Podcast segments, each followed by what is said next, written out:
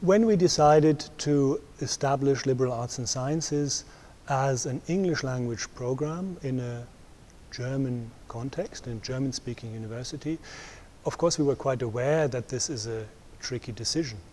English has lots of advantages, communication across the world and so on, lots of resources that are available, and um, that's really something we want to use.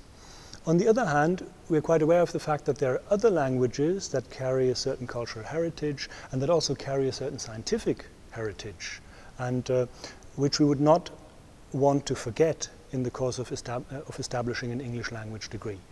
So what we thought we'd do is to have a very strong focus on languages.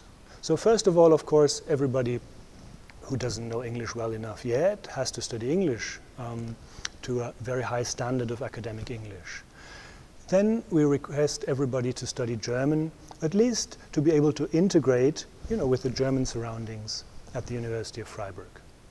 We would especially like to encourage people who want to go on with studying German so that they can either afterwards go into a um, German language master's degree or maybe take courses in areas such as you know, German literature or philosophy that are in German and that should be in German after all, because it's about topics that are carried by the German language.